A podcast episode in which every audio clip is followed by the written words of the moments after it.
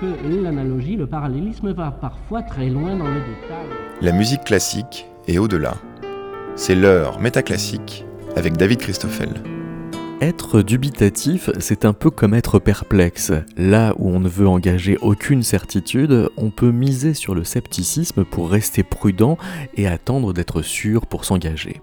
Mais on prend alors le risque de laisser le doute s'installer, de s'enfermer dans le doute, de ne plus réussir à trancher, d'être voué à l'hésitation sans fin.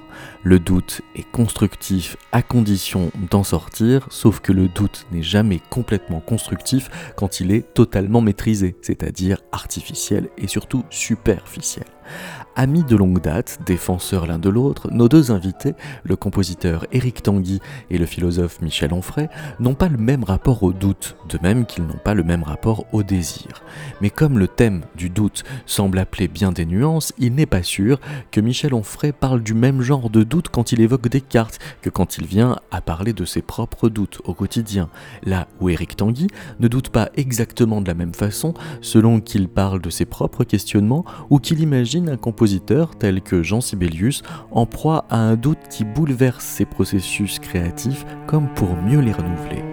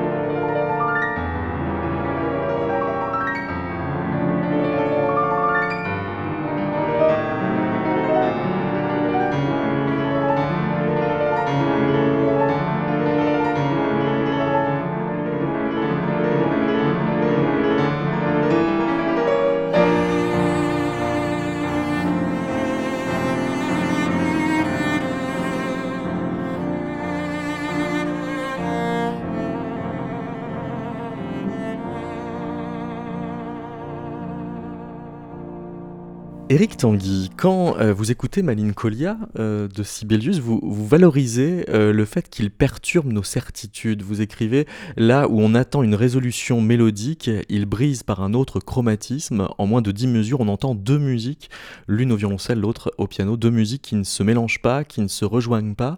C'est important alors l'incertitude pour entendre Sibelius? Pour entendre toute œuvre de musique, il faut il faut être curieux et puis il faut peut-être euh, déposer en effet ses certitudes euh, au pied de la pièce qu'on va, qu'on va écouter. En ce qui concerne Sibelius, bien entendu, euh, il a bousculé beaucoup de choses de manière très intérieure. et ça nécessite une écoute qui, qui relève du questionnement et de, de de la compréhension. Pas simplement, il y a le sensible, mais il y a aussi la compréhension. Et c'est ce que j'adore dans sa musique, c'est-à-dire euh, se laisser porter par la musique de Sibelius, mais aussi se dire, en fait, dans le fond, qu'est-ce qu'elle m'apporte et, moi, en tant que compositeur, qu'est-ce qu'elle m'apporte? C'est-à-dire qu'il faudrait un retour sur investissement dans l'incertitude qu'on a investi sur lui? Ah bah ça, euh, cet investissement, il est là de toute façon puisqu'il s'imprègne. Euh, on s'imprègne de, de, de, son enseignement musical. L'arborescence, par exemple, euh, c'est une chose qui, est assez nette dans sa musique, cette façon dont les thèmes euh, se transforment, euh, deviennent autre chose et, nous emportent c'est très singulier. C'est très singulier, ça veut dire que c'est pas dans toute musique qu'on se perd de cette façon-là. Vous écrivez aussi quand Beethoven balise plus distinctement le chemin, Sibelius, lui, jette des petits cailloux pour éviter qu'on ne s'égare dans la forêt des notes. Mais ces petits cailloux, il les cache sous le lichen. Donc il y a un chemin, mais faut le trouver.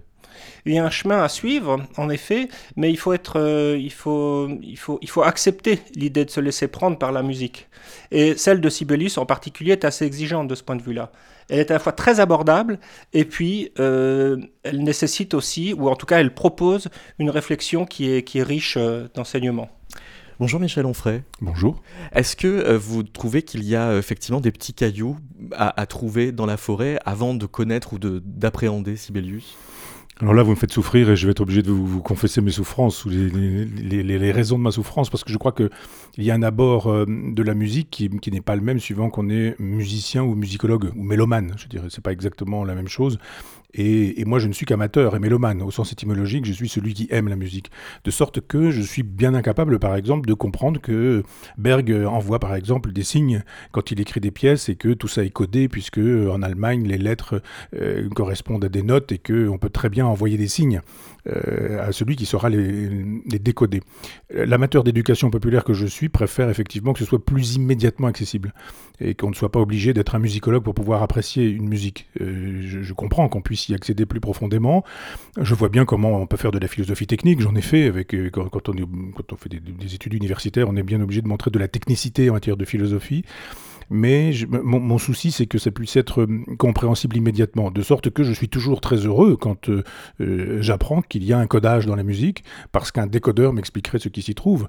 Et de fait, euh, on, peut euh, soit penser au code que par exemple Eric peut mettre dans, une pièce qui concerne la Finlande. On a eu la chance ensemble avec Susanna de pouvoir traverser des paysages finlandais. Et moi, j'ai mieux compris certaines pièces d'Eric, non pas parce que j'étais capable d'en lire la, musique, les partitions, la technicité de, l'œuvre, de la découvrir, pardon, mais simplement parce que le paysage me racontait ce que la musique disait aussi, comme une espèce d'impression au sens premier du terme, puis de surimpression. Donc, euh, je n'ai pas fait d'études qui me permettent de, de lire le solfège, de comprendre la technicité, de voir éventuellement les clins d'œil, mais j'ai toujours plaisir quand, je, quand, quand on les signale, ces, plein, ces clins d'œil, à mieux comprendre. C'est pourquoi d'ailleurs l'éducation populaire m'intéresse. C'est-à-dire que ceux qui savent doivent pouvoir expliquer à ceux qui ne savent pas pour pouvoir mieux comprendre. Eric, est-ce que euh, ce que vient de, décrire euh, Michel Onfray, à savoir euh, toutes les, rouages euh, techniques de la construction d'une pièce, c'est véritablement la même chose que les petits cailloux dont vous parlez euh, dans Sibelius? Parce qu'on a l'impression que c'est plutôt de l'ordre de, euh, de la construction d'un style, d'une esthétique, avec ce que, ce que donc ça fait par, passer de, de doutes, alors que euh, ce que vient de, nous démontrer euh, Michel Onfray, c'est vraiment euh, quelque chose de l'ordre de la confection. Donc est-ce que c'est du même ordre? Alors moi je pense que ce qui est important, c'est le sensible. ce qu'on doit percevoir, c'est ce qui est perceptible en fait, grâce au sensible. Après, en effet, il y a des manières de faire qui sont typées, typiques, ce que j'appelle les petits cailloux, ce que j'appelle le parcours harmonique, mélodique, etc. Mais quand on n'est pas musicien, c'est le sensible qui permet de le comprendre. Et c'est là où je rejoins euh, complètement Michel dans l'idée que euh, l'art doit être euh, compréhensible euh, sans finalement... Euh, enfin, c'est comme un plat culinaire finalement. On n'aurait pas besoin d'aller au restaurant avec la recette du plat qu'on va déguster. On est là pour, pour, pour avoir plaisir à déguster cette chose. Et je pense que la musique, c'est pareil, euh, la poésie, c'est pareil, la littérature, c'est pareil. Euh, quand moi je lis les textes de Michel, il est évident que Michel possède un, un langage d'abord qui lui est complètement propre. Euh, il a sa musique personnelle, il, y a il y a le chant de son texte, mais Michel a des connaissances gigantesques en philosophie qui ne sont pas les miennes, et pourtant je me délecte de ses textes euh, depuis, depuis 30 ans, puisqu'on se on se connaît euh, depuis presque 30 ans, euh, sachant que si j'ai besoin de comprendre une notion, alors je dois, je dois faire quelques recherches.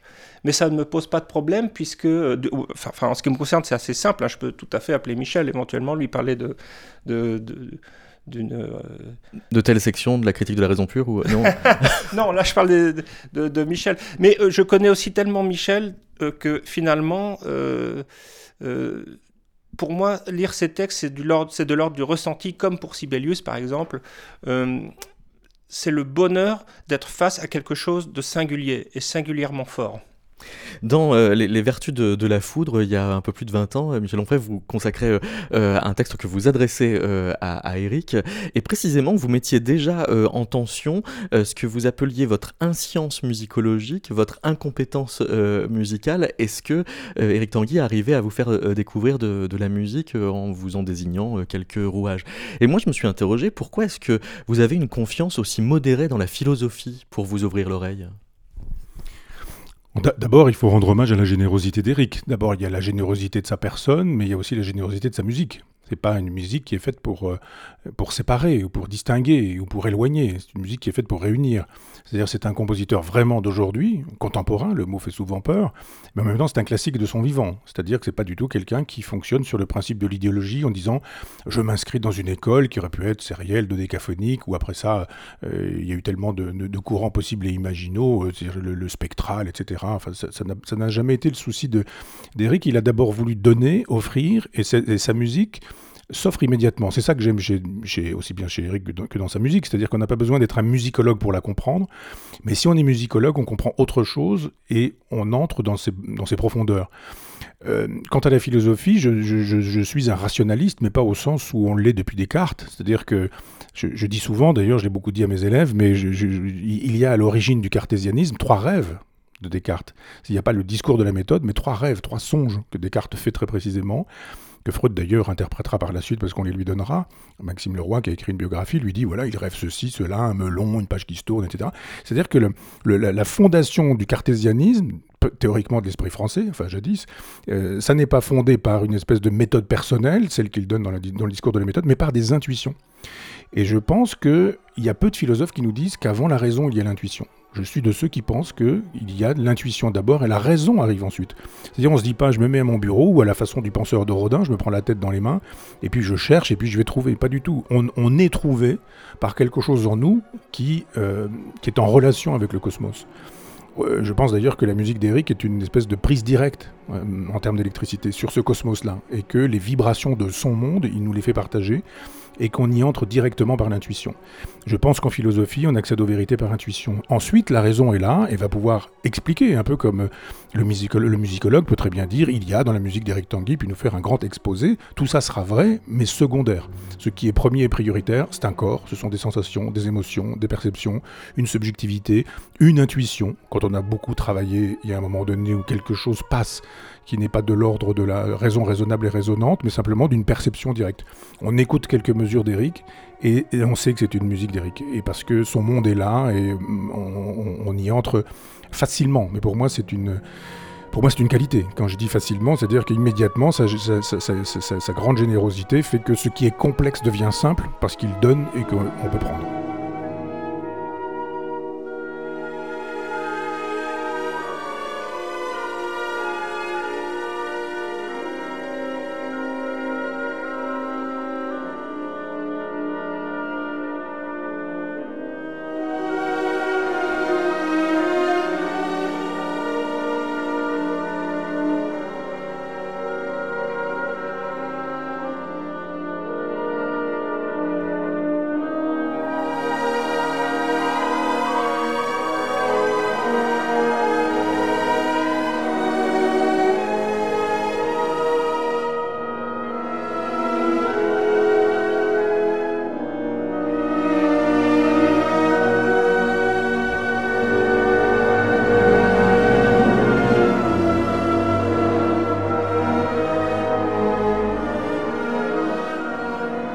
Je voudrais qu'on évoque la, place du doute euh, dans euh, le, processus euh, de, création musicale, puisque Eric Tanguy, vous montrez à quel point pour Sibelius, il y en a beaucoup et on a l'impression que vous vous identifiez à ce que dans votre activité musicale, vous dites de l'activité de celle de, de, Sibelius. Et vous écrivez Je me dis aujourd'hui qu'il existe deux types de créateurs. Les modestes, que font avancer le doute et les scrupules, et les narcissiques, dont l'amour-propre, l'orgueil sont des moteurs. En cela aussi, Sibelius s'oppose à Wagner Oh bah oui, parce que Sibelius a, a refait euh, un certain nombre d'œuvres euh, jusqu'à la perfection. Euh, par exemple, la, cinquième, la cinquième symphonie, le concerto pour violon. Il a interdit l'exécution de Kullervo, par exemple, qui est un chef-d'œuvre de jeunesse, chef-d'œuvre absolu. Il a détruit sa huitième symphonie. Donc il était rongé par les scrupules? Alors moi je peux pas Rongé me par mettre les critiques aussi beaucoup. Oui, aussi. Je peux pas me mettre à la place de, de, de Sibelius ni de n'importe quel autre compositeur, mais euh, moi je fais partie des gens qui doutent, clairement. Euh, euh, c'est pas très agréable comme sensation de douter, c'est vraiment même très désagréable, mais c'est un questionnement permanent de dire est-ce que c'est bien, est-ce que je dois refaire, est-ce que je refais, je refais, oui, je recommence, etc. etc.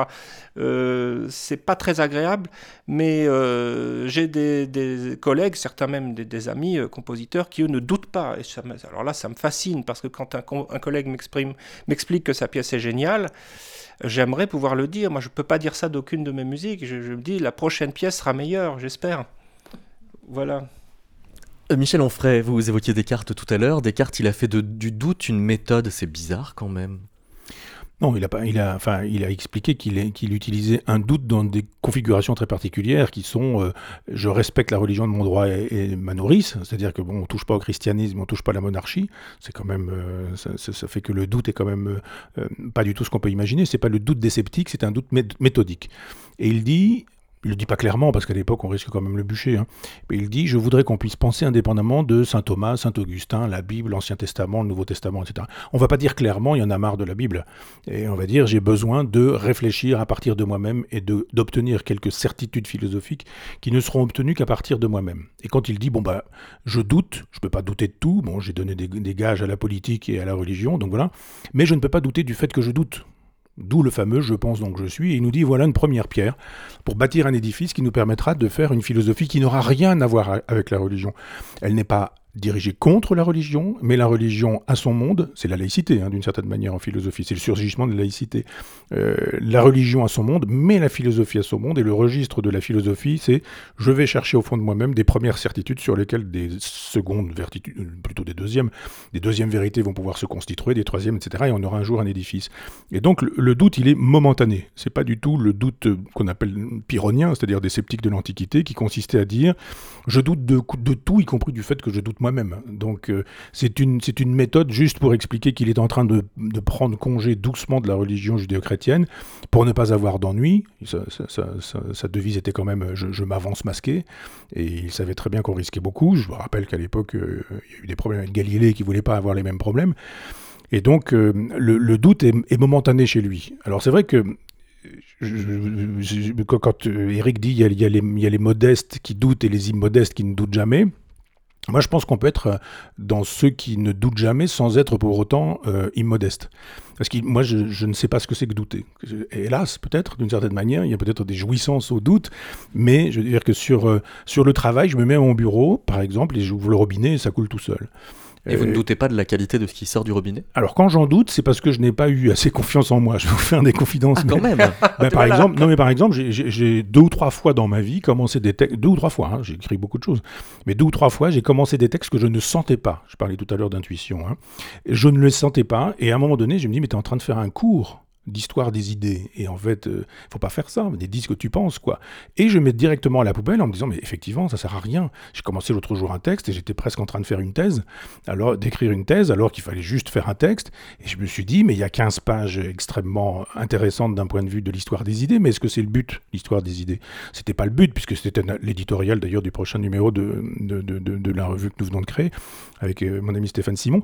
Et je me suis dit, je laisse de côté ça, c'est pas fait pour ça. Et, et donc, il y a un moment donné où le doute, c'est, vous êtes en train d'emprunter une route, et puis vous vous dites, mais ça fait 3 ou 4 mètres que j'emprunte cette route-là, mais il y a juste une bifurcation, je fais marche arrière, c'est pas la bonne route, et je pars ailleurs. C'est bien de s'en rendre compte au bout de 3-4 mètres. Oui, parce que de fait, non mais je- il m'est jamais arrivé d'écrire un livre entier en me disant il lui manque 10 pages et ce livre ne tient pas debout, donc c'est un livre entier que je mets à la poubelle. Pas du tout. C'est une espèce d'intuition originelle qui, qui n'est pas la bonne parce qu'il lui manque une seconde. Et, une seconde un peu plus loin, vous savez, c'est les bifurcations en termes de, SNCF. Quoi. vous avez un aiguillage et puis 200 km plus tard, vous êtes soit à Dunkerque, soit à Brest, quoi. Enfin, plus que 200 km, mais. Et, là, il faut s'en apercevoir assez rapidement. Donc le doute, il apparaît juste de manière intuitive. L'intuition nous dit on démarre sur cette voie, puis la même intuition nous dit non, c'est pas la bonne voie. Et, ça, j'ai la chance. En même temps, je, n'obéis qu'à moi-même. Je veux dire, c'est pas pas moi qui décide, hein, mais c'est pas Dieu non plus, hein, entendez bien.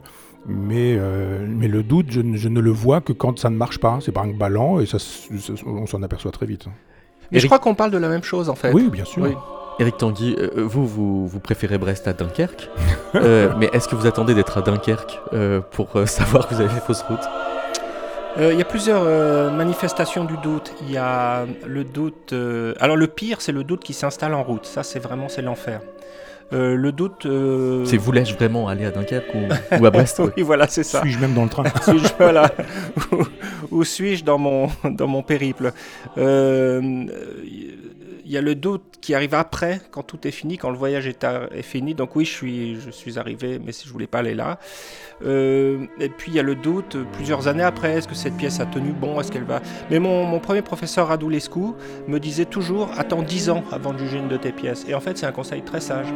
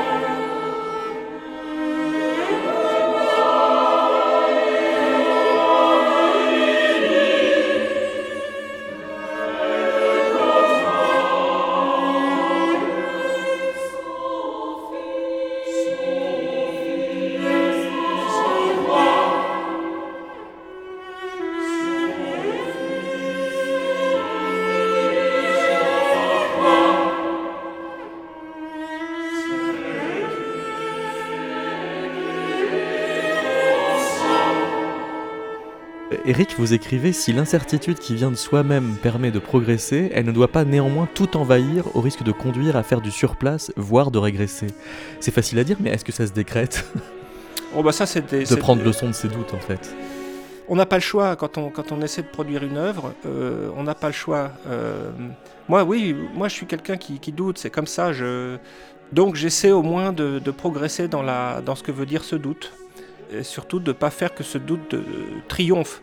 C'est-à-dire que je sais qu'il ne triomphe pas parce que euh, jusqu'à présent, j'ai pas cessé d'écrire. J'écris depuis que je suis gamin et euh, j'écris de la musique parce que je, me lève, j'ai envie de faire ça et que c'est mon, domaine d'expression.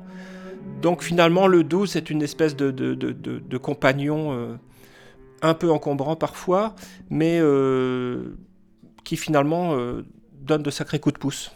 Je, peux dire deux choses sur le, sur le, doute chez Eric, parce que le, trajet d'Eric est quand même assez exceptionnel, c'est-à-dire qu'il part de Caen, ville de province où euh, la musique contemporaine, euh, c'est pas forcément le, quotidien de tout le monde. Il a des parents extraordinaires que j'ai eu la chance de connaître et qui, qui étaient des mélomanes formidables, mais euh, son papa a été hématologue, travaillait dans un centre anticancéreux, formidable amateur de musique, et pas du tout opposé au fait que qu'Éric puisse faire carrière. Mais ceci dit, qu'est-ce que ça peut bien signifier? On est dans un roman balsacien là pour le coup, hein. mais devenir Éric Tanguy quand on est un petit garçon, un jeune homme à Caen. Et euh, Boulez était encore vivant, il faut en parler. Je veux dire, il y a quand même une espèce de domination de, de Boulez, que Eric appelle la boulaiserie un peu. Et donc, euh, mais euh, sociologiquement, hein, sans, forcément porter de jugement de valeur, juste en disant qu'il y a un champ so sociologique, dirait Bourdieu. Hein. Et, quand, il, quand un, un, jeune homme de province arrive à Paris, monte à Paris, et découvre ce qu'est la musique contemporaine. On est depuis Philippe le Bel dans un pays extrêmement centralisé, donc euh, tout se fait à Paris. Il n'est de Bonbec que de Paris, c'est-à-dire que la musique, la peinture, la littérature, la philosophie, la gastronomie, la musique, etc., c'est 20 personnes à Paris. Donc il faut conquérir ce monde, d'autant plus que moi je peux écrire un, texte, c'est facile à faire. Eric, quand il a produit une œuvre, il faut qu'elle soit payée, jouée, montée, que ça coûte cher, et que si vous voulez faire un opéra, eh bien vous pouvez pas dire je fais un opéra parce que c'est un an, deux ans de travail, et que vous pouvez pas vous dire je, ben, vais travailler pendant deux ans euh, bénévolement. Donc c'est normal qu'il y ait des doutes quand on a, comme Eric, un fort tempérament, qu'on a envie d'exprimer ce fort tempérament, mais qu'en même temps il faut composer avec une espèce d'idéologisation de la musique à l'époque, où à partir d'Adorno, on a un Boulez qui nous dit il y a la musique euh, progressiste, euh, c'est le, le, le, décaphonisme, le sérialisme, enfin, euh, c'est Schoenberg, et puis il y a la musique réactionnaire qui est celle de Stravinsky. Et là on se dit mais j'ai pas le choix d'être autre chose que ça, il me faudrait être un, un poste euh, un poste Schoenberg, un poste Stravinsky quand on a autre chose à dire et que je, je témoigne, Eric le dit depuis toujours, que Eric dit mais moi mes maîtres c'est Vivaldi par exemple et c'est Sibelius, ce qui est une c'était jadis une, espèce de provocation. Aujourd'hui, c'est une préscience, parce que effectivement, tu as eu euh, raison. Et donc, je peux comprendre que le doute dans ces cas-là, il puisse travailler quelqu'un dont c'est le métier et qui a besoin de gens qui passent commande pour que pour qu'il puisse euh, travailler. C'est pas forcément facile d'avoir des doutes ou d'exprimer des doutes quand on sait que c'est la carrière qui se ferme. Donc, il faut travailler en disant il y a les, les, les, doutes sur ce qu'on peut produire, mais en même temps, ce qu'on produit, on sait qu'on produit dans une époque et que l'époque était quand même bien plus violente, me semble-t-il, mais là je parle sous ton contrôle, il y a 30 ans qu'aujourd'hui. C'était il y a 30 ans. C'est assez dualiste comme vision du monde musical. Oui. Oh, mais ça, ça demeure encore, hein, de toute façon. Est-ce que c'est pas une histoire euh... de barricade? Parce que pendant ce temps-là, vous écriviez dans Politique du rebelle, euh, Michel Onfray, la barricade rend possible la fédération, elle simplifie le diverse et force à un dualisme salutaire où les tergiversations qui alimentent les occasions de division sont devancées par les actions structurant les pratiques unitaires et monothéistes. Ça veut dire qu'il faut lever les barricades pour pouvoir faire place au pluralisme? Non, mais euh, je vous renvoie aux Misérables ou à Jules, de, Victor Hugo ou à Jules Vallès ou à l'histoire de la Commune. Où, et il y a des combats qui font qu'un jour vous avez des gagnants et des perdants. Et je pense que euh, Eric est aujourd'hui du côté de, des gagnants, alors qu'il aurait pu passer pour un perdant à l'époque où Boulez faisait euh, totalement la loi. On sait très bien qu'il y a des gens qui font la loi un temps, la mode un temps, et qui disparaissent dans l'histoire, alors que d'autres, moins présents, reviennent au devant de la scène. Par exemple, Dutilleux, qui est quand même un bel exemple d'un personnage qui a été au second plan toute son existence, mais qui est aujourd'hui au premier plan dans l'histoire de la, de la musique. Et je pense que Eric fait partie des gens qui sont au premier plan de la musique, parce que très vite et très tôt, il a refusé ce, ce, cette espèce de, de, de manichéisme. Eric disait, mais je n'ai pas envie d'être l'un ou l'autre, parce que je pense que l'un et l'autre ont des valeurs, des vertus, et qu'au-delà, peut-être que l'avenir le, le, il est dans un passé qui s'appellerait Sibelius. Mais alors, s'il euh, n'y a que deux camps, les gagnants et les perdants, ça veut dire que réussir suffirait à lever tout sentiment d'imposture et tout doute. ah, c'est plus compliqué, parce que euh, tout est fluctuant, et euh, on, peut être, euh, on peut être en haut de la vague, en bas de la vague, et ce qui m'amène justement, ce mot vague m'amène à penser la question euh, avec, avec la corona aujourd'hui. être l'un des plus joués, l'un des moins joués, etc., ça veut plus rien dire dans la saison qui vient, dans la saison qui va suivre. C'est-à-dire que là, on est, on est tous, pour la première fois, euh, quelle que soit l'adversité, quels que soient les langages esthétiques, on est tous contraints à la même chose, c'est-à-dire le quasi-silence. Alors effectivement, les orchestres reprennent peu à peu, les musiciens reprennent peu à peu.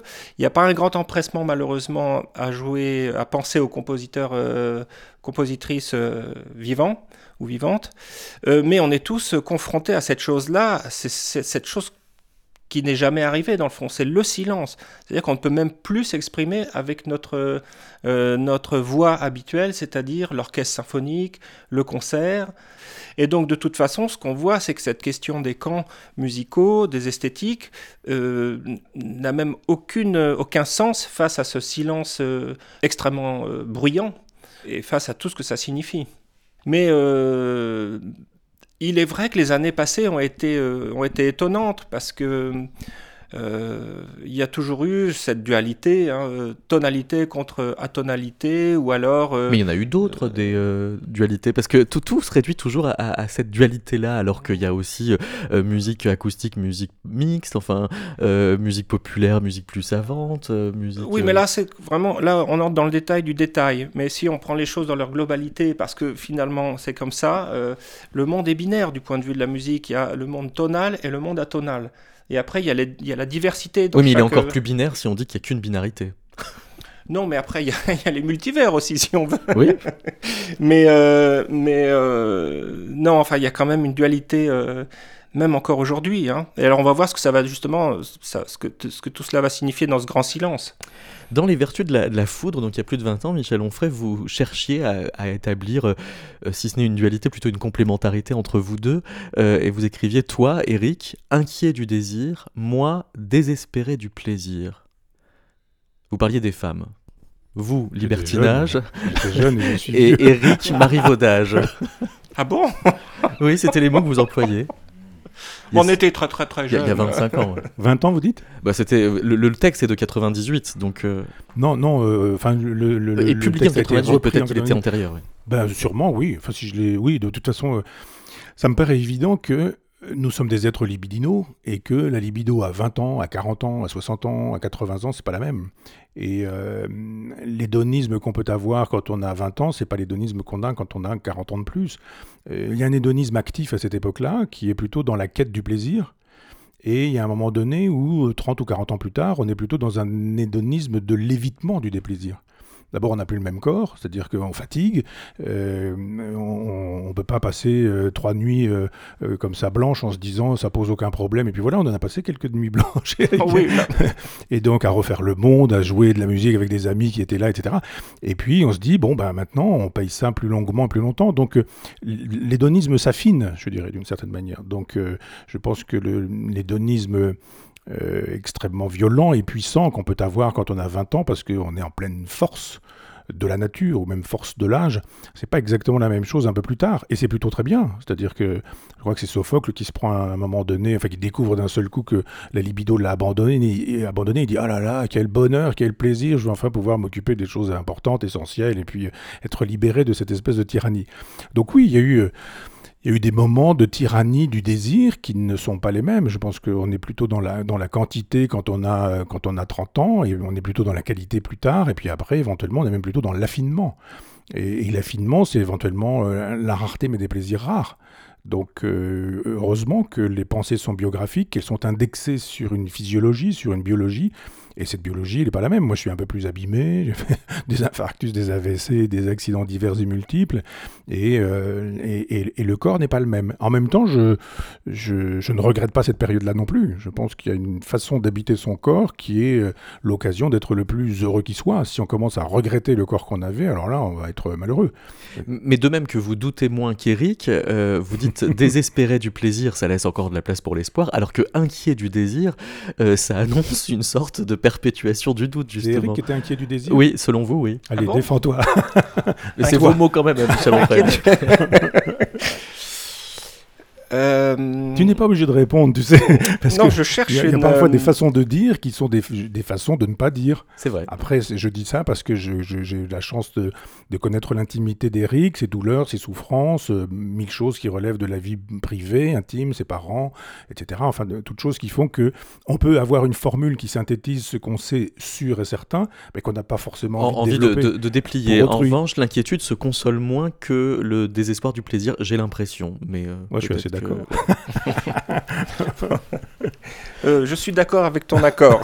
Très bien. Alors, une autre contradiction. Eric, euh, vous écrivez, pour reparler plus directement de musique, chercher liste chez Sibelius, c'est comme se mettre en quête de Haydn chez Mozart ou de Corelli chez Vivaldi, cela n'a pas d'intérêt. Avec quoi je suis bien d'accord. Mais vous, mais vous dites quelques euh, passages plus tard dans Écouter Sibelius. Je suis pas d'accord hein, avec ça. ah, vous n'êtes pas d'accord ah avec ça C'est-à-dire? Moi, moi, je crois- Là, je parle d'un point de vue Oui, musicologique. J'entends hein. bien, j'entends bien. Oui. Ouais, ouais, ouais. Mais moi, je crois au grand tuilage. Ah, et c'est-à-dire aux, que- aux jeux de parenté qui peuvent Euh, oui, justement, par oui, l'affiliation, éclairer. Philosophe qui s'appelait Whitehead. c'est ce que je dis, Michel, dans, dans, dans un autre texte. Moi, j'adore l'affiliation, j'adore la transmission, Eh mais je n'aime pas la. euh, quand, là, je parle de dénigrement. Quand on dit euh, que dans certaines pièces de piano de Sibelius, pour les dénigrer, qu'elles sont listiennes, ça n'a pas d'intérêt. En revanche, Si c'est pour dénigrer, oui. oui, voilà, c'est ce que je voulais dire Oui. dans ce, dans ce. Oui, c'est comme euh, comparer oui, oui. Satie à Forêt pour dire que Satie. euh, n'est Voilà, quand on dit, euh, quand on dit euh, Vivaldi c'est bien, mais enfin ça vient de Corelli, bon, c'est pas suffisant. Je- Ce que je veux Oui, dire par là, c'est que c'est pas suffisant comme. oui. euh, Mais il faut Comme, penser en euh, termes historiques quand même. Ah, mais en termes oui. historiques. Whitehead disait euh, euh, que finalement toute l'histoire de la philosophie, ça n'était qu'une histoire de notes en bas de page de l'œuvre complète de Platon. C'était c'était de l'humour, mais pas tant que ça finalement. C'est- C'est c'est- c'est pas si mal vu. Et, et je crois que on pourrait remonter. Moi, j'ai fait ça dans ma contre-histoire de la philosophie, par exemple, expliquer comment. euh, alors, on nous dit que les présocratiques ont tout inventé. D'abord, il n'y a pas de présocratiques, ils sont très divers, très multiples, ils sont parfois même postérieurs à Socrate, qu'ils sont censés, euh, qu'ils sont censés euh, précéder. Et donc, ça démarre pas avec les présocratiques, ça démarre avec l'Inde, ça démarre avec l'Orient, ça démarre. Et donc, cette, idée, par exemple, qui nous fait aujourd'hui penser en termes de, manichéisme, on en parlait tout à l'heure, ça, ça- vient de très loin, de Sumer, d'Assur, de Babylone, de l'Égypte. Quand on nous dit qu'il y a le corps, qu'il y a l'âme, qu'il y a l'esprit, qu'il y a une substance matérielle, immatérielle, etc. Et puis, ça rend possible tout un, tout un cheminement. Et donc, il y a un moment donné où on voit bien que les 4 minutes 33 de silence de, Cage procèdent d'un Debussy qui laisse de plus en plus de place au silence, pendant qu'une autre, qu'un autre lignage, celui de Berlioz par exemple, rend possible un Varese, puis un Xenakis, puis toi, parce que tu fais partie des gens qui rematérialisent le son. Donc je ne suis pas un marxiste, euh, je ne fais pas de lecture marxiste, mais juste une lecture historique en disant que certains ne sont possibles que parce que d'autres ont eu lieu. Et- Et, Absolument. ça paraît évident et qu'on ne peut pas comprendre Debussy s'il n'y a pas eu un, un certain Wagner, c'est plutôt le Wagner de Parsifal, et que par la suite, s'il y a eu Debussy, il y aura eu ensuite un Satie, par exemple, qui laisse aussi une place essentielle euh, au silence. Donc je- il faut penser en termes dialectiques, il faut penser en termes historiques, il faut penser en termes de transmission, et de temps en temps on se dit, ah oui, tiens, euh, Haydn Mozart, c'est quand même intéressant, et puis Beethoven Mozart, il y a des moments où on se dit, mais peut-être à l'aveugle, comme ça, pas toi, hein, parce que Eric a l'oreille absolue. Donc, euh, Ça suffit pas à faire toujours la différence entre Beethoven et Mozart, hein, euh, bah, d'avoir c'est- l'oreille absolue. Chez Eric, si. Non, non, non, non, parce qu'il a la culture. Ah oui. En plus, il a le- l'oreille absolue plus la culture. Mais moi, qui n'ai pas, qui n'ai ni l'un ni l'autre, eh bien, il y a des moments donnés où quand je, je, je, je- je- j'allume ma radio, enfin, qui est sur France Musique et que je fais ma cuisine, et il y a un moment donné, je me dis, ah, et s'il y a une petite pointe de mort, ça me paraît plutôt Haydn que Mozart. Et il y a toujours une espèce de pointe de joie ou de gaieté qui fait que, je ne veux pas dire que je me, me trompe jamais, mais il y a un moment donné où le style est là, qui fait qu'on voit bien qui est qui, mais il y a un moment donné où on se dit, bah ouais, je vois bien que Une le- jonction. oui, que le dernier machin rend possible le premier bidule. Et en philosophie, c'est un petit peu la même chose. Mais en littérature aussi. C'est-à-dire qu'on ne peut pas imaginer que... Mais là, en musique, il y a un cas très très intéressant, c'est le, c'est le cas de Locatelli, par exemple, qui était élève de Corelli. Et en effet, par moment, tu peux presque franchement penser que c'est une œuvre de Corelli, sauf que il arrive à trouver des, moments sonores qui sont inouïs, complètement inouïs, et que Corelli n'a pas... Voilà. Et en plus, là, je te parle de l'opus 1 de, de Locatelli. Donc, je reviens à ce que je disais tout à l'heure. Euh, moi, ça m'intéresse la question de la transmission musicale quand elle sert à faire ce raisonnement que tu as, c'est-à-dire euh, parler d'une histoire qui a lieu depuis l'origine des temps. Quand elle sert à opposer, à dénigrer le travail d'un compositeur, euh, c'est un peu le cas de Locatelli, trop souvent il est placé comme simple continuateur de Corelli, alors c'est se tromper sur, euh, sur l'importance de son travail et l'originalité de ce qu'il a développé ensuite.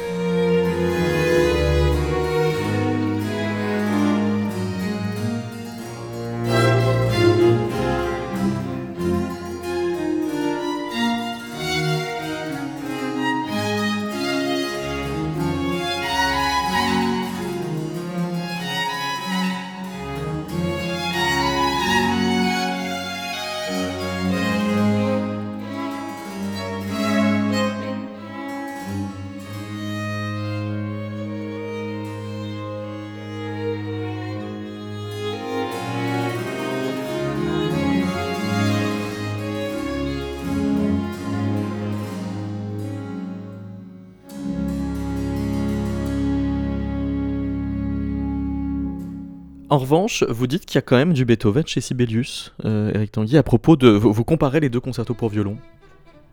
Ah bah oui, dans l'aspect grandiose et dans l'aspect euh, euh, dans l'aspect symphonique, concerto, grand concerto symphonique, ce qui est presque un paradoxe hein, de dire concerto symphonique.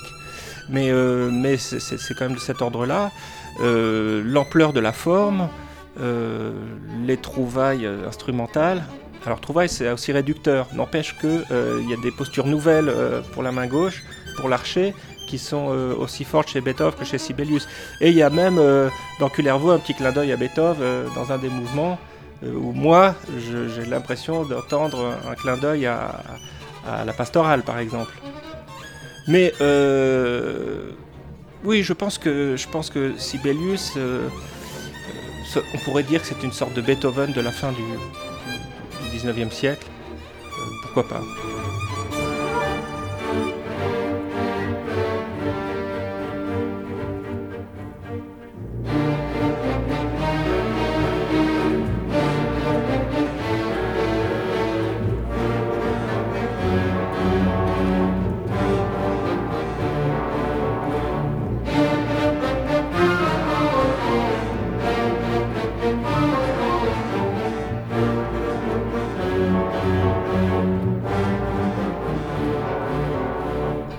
Vous dites aussi que quand je veux ressentir une émotion mélodramatique, euh, j'écoute le deuxième mouvement du concerto pour violon de Tchaïkovski, ah mais quand je veux carrément de la mélancolie, euh, je vais euh, chez, chez, Sibelius. Je pense que, je pense que alors c'est c'est vraiment la chose merveilleuse avec, avec l'histoire de la musique et les compositeurs, c'est que chacun propose une palette de, de sentiments ou d'émotions très différentes. En effet, chez Tchaïkovski, il y a un pathos presque au premier degré, très intense, très vibré. D'ailleurs, quand on, quand on quand j'imagine les musiciens jouer euh, au violon du, du, Tchaïkovski, je le vois avec du vibrato, de l'intensité, du phrasé, etc. Euh, chez Sibelius, et Michel le disait très justement euh, tout à l'heure sur la question des paysages en Finlande, mais ça n'est pas que ça non plus. Hein. Mais il y a une horizontalité en Finlande. Les paysages sont vastes, sont très étals, et il y a un temps qui est différent du coup. puisque l'horizon n'est pas rythmé par des césures c'est pas les Alpes, la Finlande, ou c'est pas la Norvège. Donc, euh, et je pense que quand écrit la musique euh, du lieu dans lequel on l'écrit, et Sibelius le disait lui-même d'ailleurs, il n'aurait pas pu écrire euh, cette musique ailleurs qu'en Finlande, en quelque sorte, ou sans être finlandais.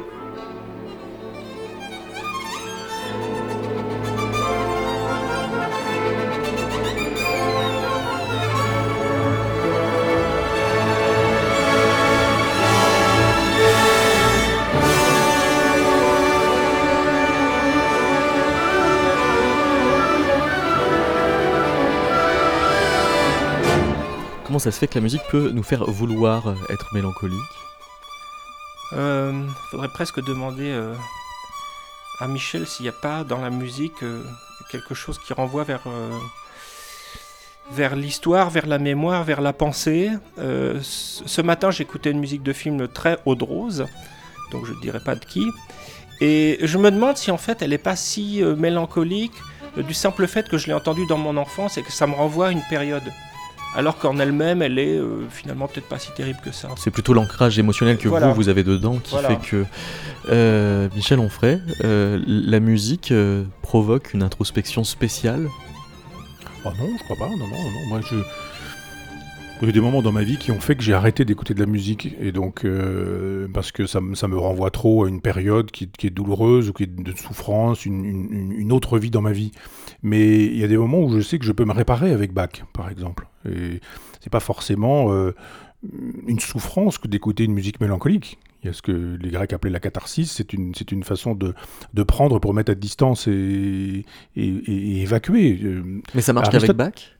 Euh, non, ça peut, ça peut fonctionner avec les grands, les, les, les, les, grands furieux du rythme. Ça peut marcher avec Vivaldi, ça peut marcher avec Bach et, ou avec Eric. C'est-à-dire que ce sont des gens qui sont capables de, de s'emparer de votre rythme physiologique. Moi, je crois beaucoup à la physiologie et je pense que on a une respiration, on a euh, des battements cardiaques, euh, on a des, fréquences, des vibrations, enfin toutes ces choses-là entrent en vibration avec les fréquences et les vibrations de la musique et que des musiques sont assez chamaniques parce qu'elles sont capables de, de nous prendre là où nous sommes pour nous conduire là où elles veulent. Et il y a un moment donné où quand vous êtes... C'est Colette qui disait de Bach que c'était une divine machine à coudre. Mais c'est vrai que le tac tac tac tac tac tac tac il y a quelque chose qui s'adresse à votre corps, à votre physiologie, et qui vous ralentit ou qui vous impose le rythme qui est celui du cosmos. La, grandeur de Bach, c'est quand même cette perpétuelle euh, abscisse et ordonnée, et à chaque fois vous avez toujours un point précis dans le cosmos et dans l'univers, puis l'un est suivi par l'autre, qui est suivi par l'autre, qui est suivi par l'autre, et d'un seul coup vous avez une force, vous avez une énergie, et cette énergie, elle s'empare de vous. Et il n'y a jamais de mauvaises énergies chez Bach. Jamais, jamais, jamais. Mais il y a aussi le, contrepoint qui fait qu'on est sollicité euh, comme euh, à, plusieurs niveaux, qu'il y a une sorte de sursollicitation cognitive qui fait qu'on est complètement embarqué. Oui, mais ça dépend ce qu'on écoute dans, sa discothèque. C'est-à-dire que moi, si je veux me foutre le moral par terre, euh, je vais chercher quelques pièces de Webern parfois qui, sont, qui illustrent un peu le nihilisme du XXe siècle. En même temps, c'est très grand, hein, parce que il y, a des pièces qui font songer. On a vraiment l'impression que c'est fait pour illustrer une, la chambre à gaz. quoi. C'est terrible. Il y a des choses terribles. On se dit, c'est vraiment la musique de ce siècle. Et donc on peut l'écouter pour avoir une image de ce siècle, mais, mais pas forcément se complaire dans ce siècle. Et on peut en vouloir d'autres qui vont nous, nous aider. Et, je sais très bien ce que je demande à, Wagner ou à Mozart quand, quand, quand, je vais les écouter. Enfin, quand je vais chercher plutôt Cosy que, que, que, Don Juan, ou plutôt la flûte, que, je sais pas, que, que, Tristan, ou le, prélude au troisième acte. Quand et ça, c'est comme la libido, ça change avec l'âge? Euh, Non. Je crois pas, en fait, finalement. Non, non, je crois pas. J'ai découvert des musiques contemporaines grâce à Eric. Il m'a fait ouvrir, il m'a ouvert ce monde. Il m'a présenté tous ses amis interprètes à l'époque. Et de fait, je me suis intéressé comme un, comme le, le, le, personnage de l'autodidacte de Sartre dans La Nausée. Vous savez, il à la bibliothèque et puis il commence avec A et puis il dit voilà, je vais commencer avec Aristote, puis il finit avec Z, Zénon, et puis voilà, bêtement. Et moi j'ai fait ça, c'est-à-dire le, fils de pauvre que je suis n'a jamais eu d'initiation musicale, donc j'ai écouté les requiem, l'équator, euh, les opéras, et puis euh, euh, et puis je me suis fait mon, ma culture comme ça. Mais effectivement, à un moment donné, où on a une espèce de bibliothèque et on sait ce qu'on peut trouver. Si je veux écouter le prélude au troisième acte de Tristan, par exemple, je sais ce que je veux y trouver. Et, si j'écoute Siegfried, je, vais y trouver autre chose. Moi, j'adore la tétralogie, j'adore Tristan. Je suis pas un fan des maîtres chanteurs, euh, par exemple, mais, ou des vaisseaux fantômes, mais dans, des œuvres, je sais ce qui me plaît, ce qui me déplaît, ce dont j'ai besoin, et, c'est la même chose quand je vais sortir dans ma bibliothèque euh, Marc Aurèle plutôt que Spinoza ou euh, Montaigne plutôt que Albert Camus, par exemple. Vous avez un rapport stratégique à la mélancolie quand vous écoutez de la musique, Eric Tanguy euh, alors, je vais répondre euh, à l'inverse, c'est que si je me lève d'un pied un peu, un peu, un peu triste, on va dire, euh, je, vais aller directement sur du Vivaldi, qui est le compositeur de la joie. Donc plutôt l'antidote alors. L'antidote, tout à fait. si j'ai envie de me faire un petit plaisir euh, mélancolique, oui, je, sais quelle, quelle, musique je vais, je vais aller écouter. Donc le deuxième mouvement du concerto pour violon de Sibelius ou il y a pire euh... du Eric Tanguy. ah non, je m'écoute. En fait, j'aime pas beaucoup m'écouter, à vrai dire. Euh, alors bon, bah, il y a aussi il y a aussi ça chez Vivaldi, il y a aussi cette espèce de moi, j'appelle ça le romantisme. Enfin, le romantisme, cette douleur chez Vivaldi, par moments, c'est absolument incroyable. Mais ce que j'aime en musique, c'est le frottement. Euh, et chez les Italiens en particulier, euh, ces frottements, chez Corelli, chez Locatelli, alors ça, ça vous, ça, ça vous envoie des, doses de mélancolie assez fortes. Et alors au 19e siècle, euh, il y a cette notion, un petit peu 19e, 20e, cette notion, alors avant 19e, on l'a chez Schumann, c'est-à-dire par la modulation. Vous êtes dans une tonalité majeure et pas vous glissez dans une tonalité mineure, sans trop savoir comment, pourquoi, et ça vous génère une espèce de de bouffées euh, mélancoliques euh, très puissantes. Alors ça, pour ça, Schumann, pour moi, c'est le dieu de la chose. On a ça dans la deuxième symphonie de Sibelius, dans le final, cette alternance euh, tonale entre le majeur et le mineur, qui crée des moments de, de mélancolie très puissantes aussi.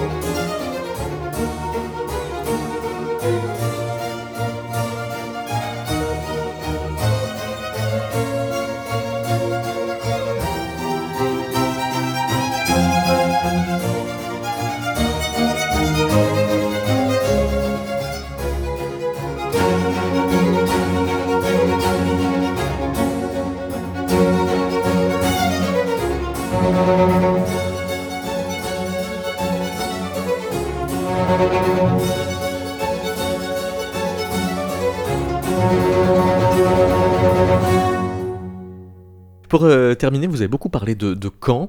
Euh, je voudrais vous, vous soumettre euh, une hypothèse de, de Marc Desimo qui, euh, en se disant Jean-Pierre Brisset, Alphonse Allais, Éric Satie et Marcel Duchamp, est-ce qu'il n'y a pas un humour normand? André Breton, euh, qui est né à Tingebray. Euh, si, sûrement, bien sûr. Oui, vous avez raison. Et, on, je- on pourrait le crois. définir? Oui, il y a- il y a- je pense que la Normandie est une terre de dandisme.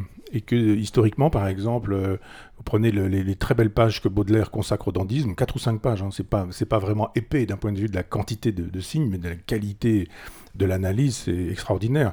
Euh, Ça fait partie du peintre de la vie moderne, enfin, du, dandisme, c'est un chapitre qui s'appelle du dandisme, où il nous explique que le dandisme, c'est pas forcément le moment historique qui nous permet de parler du dandisme, c'est-à-dire le 19e siècle, avec Brumel, par exemple, qui d'ailleurs a vécu euh, l'essentiel de sa vie à Caen, et il est enterré à Caen.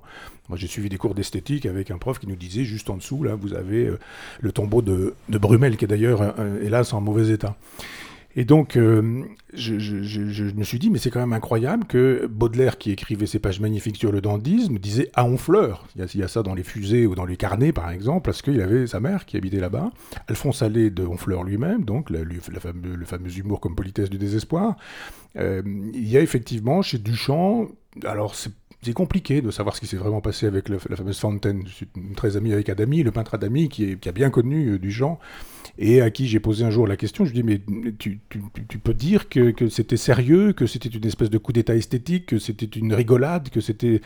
Et, il me dit, mais je me suis fâché avec Duchamp parce que je lui ai dit que c'était une plaisanterie réussie et que Duchamp n'acceptait pas du tout. Il y avait un esprit de sérieux chez Duchamp qui n'était pas euh, ce qu'on peut imaginer. Mais il y avait aussi une espèce de- de délire destructif parce que chez Alphonse Allais, il y avait par exemple l'in- l'invention du monochrome se trouve déjà chez Alphonse Allais. Je sais plus, il invente des, nègres qui sont dans un tunnel et qui, euh, etc. Enfin, il fait la même chose avec des chlorotiques blancs, etc. ou avec le rouge et il a des, il, il vend des monochromes comme ça avec les éléments qu'on appelle les incohérents.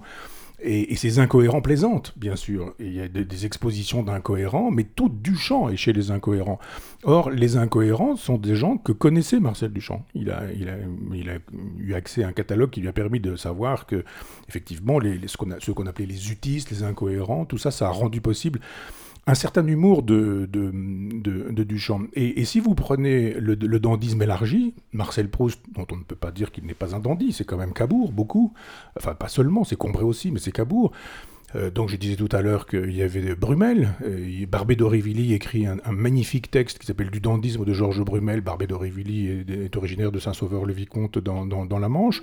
Eric Satie est un dandy. Parce que finalement, euh, d'où ça vient et vers quoi ça va On pourrait imaginer les 4 minutes 33 de silence de John Cage, ils sont réclamés de, de Satie. Mais finalement, c'est une espèce de comète, ce personnage. Il, arrive de nulle part, il repart vers nulle part, il fait des choses extravagantes. Tout le monde connaît les gymnopédies, par exemple.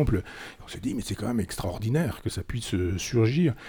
Et je pense qu'il y a en terre normande une capacité à la subjectivité, à la singularité. Et hum, tout à l'heure, Eric parlait un petit peu du génie des peuples. C'est-à-dire qu'effectivement, euh, la mélancolie russe, c'est pas du tout la mélancolie scandinave, qui n'est pas non plus la mélancolie française. Et bien là, je pense qu'on peut aussi dire qu'il y a eu quelque chose en Normandie qui fait que euh, Brumel, Barbé d'Aurevilly, je disais Baudelaire, par exemple, hein, et, ou d'autres, qui sont des, singuliers personnages, même en philosophie. Prenez Tocqueville, par exemple, ou prenez Georges Sorel, qui est né à Cherbourg. Euh, ce sont des gens qui sont inclassables. Et il y a chez, les Normands une façon d'être inclassable avec un léger sourire. Et ce serait peut-être ça l'humour normand, cette façon de dire. euh, ils disaient les, Normands euh, sire de se, ça voulait dire sire de soi. Ça voulait dire seigneur de soi-même. Et je pense que quand les Normands sont grands, ils sont seigneurs d'eux-mêmes. Et quand ils sont créateurs, ils sont créateurs d'une subjectivité. Et je pense qu'on peut dire d'Éric qu'il a une musique dandy, au sens noble du terme. C'est-à-dire que, parvenu à son tempérament et à son caractère, ça ne ressemble à rien de connu. Et, c'est ça qui fait le, trait de génie, me semble-t-il, de- des Normands, qui ne sont pas des gens à éclater de rire, euh, qui ne sont pas des gens à être dans le sarcasme non plus, mais il y a une espèce de sourire qui est là, et qui est une façon de dire, euh, vous ne m'en compterez point, je sais ce qu'est le réel et je sais comment ça marche. Et je sais ce qui peut effectivement euh, y avoir d'insignifiant dans un signe, parce que c'est ça aussi euh, Fon- Fontaine, Euh, c'est-à-dire de, de- de mener à bout ce que c'est que, que, que faire forme. Enfin, Fontaine, la fontaine de Duchamp, vous Oui. dire la fontaine Oui. Ah, il faut pas me lancer là-dessus parce que je, je pense même que l'explication elle est franchement normande de, ce, de cette fameuse Franchement fontaine. normande, Franchement normande, oui, oui, oui, oui, bah, bon, on invente la photographie. Il y a un moment donné où le photographe dit, ben voilà, moi je fais un cliché, je suis objectivement supérieur à vous, le, le, peintre, parce que je vais faire ça mieux que vous. S'il s'agit de, de, faire la photographie d'une meule de foin, de, par exemple, euh, voilà, le photographe, il dit, moi j'ai des plaques, je fais la photo, et voilà. Donc la, peinture ne peut pas rester ce qu'elle est. Vous pouvez pas faire ce que la photographie fait mieux que vous. Alors même s'il y a des gens qui, comme Ingres, continue en disant, euh, peu importe, on continue à faire comme si la photo n'existait pas. Mais il va se passer quoi? C'est-à-dire que les peintres euh, vont être obligés de faire autre chose. Ils font quoi? En Normandie, ils inventent l'impressionnisme. C'est-à-dire qu'on va plus photographier la meule de foin, mais on va, va essayer de saisir les effets de la lumière sur la meule de foin. Ou alors sur la, cathédrale de Rouen, par exemple. C'est-à-dire quand on fait ses, études, il n'en a rien à faire de la cathédrale de, Rouen. Ce qui l'intéresse, c'est de voir comment cette cathédrale accroche la lumière, ce qui se passe avec les changements de lumière. Et donc l'impressionnisme fait que la peinture sort de la pure figuration. Donc on est là dans l'effet que produit la lumière. On peint la lumière. Il y a un moment donné où on n'a même plus besoin de peindre un sujet sur lequel s'accroche la lumière. On fait savoir que Kandinsky, à un moment donné, a, vu un, il y avait un tableau retourné, il a, trouvé ça formidable, il n'a pas vu que le tableau était retourné, que c'était un arbre. Il s'est aperçu finalement qu'on n'avait même pas besoin de l'arbre pour peindre la lumière. Donc à ce moment-là, on va commencer à peindre la lumière. Alors les effets de la lumière, donc le pointillisme, l'impressionnisme, enfin le divisionnisme, tous ces gens qui, finalement disent mais l'essentiel dans la peinture n'est pas le sujet, mais la, lumière. Puis à un moment donné, on se dit mais la lumière c'est aussi une énergie. Et donc à ce moment-là, on a la peinture abstraite, finit par faire de l'abstraction pure, des Hartung, des, des Georges Mathieu, des Soulages, qui sont des gens qui nous disent je peins le geste parce que le geste c'est l'énergie, je peins donc une force. Et puis à un moment donné, vous avez des gens qui disent mais c'est même plus la peine de peindre ces choses-là. C'est-à-dire qu'on fait, on fait même l'économie du cadre, c'est support surface, par exemple. Et puis à un moment donné, on dit a même plus besoin ni du peintre, de, ni de la peinture, ni même de la toile, parce que là on est dans la raréfaction, raréfaction du sujet, raréfaction de la lumière, raréfaction du geste, raréfaction même du dispositif, du genre la toile, le cadre, etc. Il vous reste quoi? Le concept. Alors évidemment, Léonard de Vinci l'avait dit, que la peinture était une causa mentale et une chose mentale. Et, Duchamp dit, bah ouais, c'est une chose mentale. C'est-à-dire, c'est cette fameuse phrase, c'est le regardeur qui fait le tableau. Et donc, si le regardeur fait le tableau, parce qu'effectivement, moi je faisais ça avec mes élèves, j'étais 20 ans prof, mais je, leur expliquais une peinture classique, en leur disant, voilà, le portrait de Louis XIV, ne croyez pas que ça n'est qu'un portrait de Louis XIV. J'expliquais pourquoi les trois marches de l'escalier, pourquoi le talon rouge, pourquoi l'hermine blanche, pourquoi les taches noires de l'hermine blanche. Et puis il se disait, ah mais finalement, quand on a le décodeur, le portrait euh, de, portrait de Louis XIV, finalement, euh, on, découvre des choses bien plus importantes. Ben, on fait la même chose avec la, fameuse fontaine. C'est-à-dire qu'il dit, si cette pissotière, euh, vous l'utilisez comme une pissotière, c'est une pissotière, bien sûr. Si vous dites, je la mets de manière horizontale, je signe R.mut, et que je la propose à un musée, qu'un musée la met en scène, d'un seul coup, ça cesse d'être une, une pissotière. C'est-à-dire que c'est l'intention de l'artiste qui devient le support de l'œuvre. C'est plus donc la peinture, comme jadis, ça a pu être le marbre ou ça a pu être l'or quand il s'agissait des icônes, euh, des icônes de la Renaissance ou d'avant la Renaissance. Mais d'un seul coup, c'est le concept qui fait l'essentiel de l'œuvre. Et alors, toujours dans cette logique de la raréfaction, eh bien, il y a un moment donné, on dit, on n'a même plus besoin de la trace. C'est le concept qui suffira. Et on a l'art conceptuel, donc l'art povera, l'art minimal, enfin tout l'art qu'on dit contemporain. Et eh bien la Normandie a joué un rôle important justement parce qu'il y a une lumière normande, parce qu'il y a eu en Normandie des, gens qui ont beaucoup photographié. La photographie a joué un rôle important à, son début, même si elle n'a pas été inventée de ce côté-là, elle a été inventée du côté de Lyon plutôt. Et euh, il, y a, eu un moment donné où les impressionnistes ont rendu possible ce basculement. Les, les, les, nymphéas de Monet, c'est extraordinaire. C'est-à-dire que quand on voit cette œuvre, on se dit, alors là, c'est la, la, lumière pure qui se trouve peinte, et les effets de la lumière sur quelque chose dont on n'a même plus besoin, on n'a même plus besoin d'une affaire. Donc il y a un moment donné où le geste de Duchamp, qui rend possible la totalité de l'art du XXe siècle et d'aujourd'hui, c'est ça qui est intéressant, eh bien c'est à mettre en perspective, on parlait de tuilage tout à l'heure, mais avec le, le, tuilage historique, et la Normandie a joué un rôle important là-dedans. Et euh, en musique, c'est aussi Les Funérailles pour un homme sourd de Alphonse Allais, qui doit être une des premières euh, partitions silencieuses. Oui. Merci beaucoup, Eric Tanguy. Merci, Merci à Merci à vous.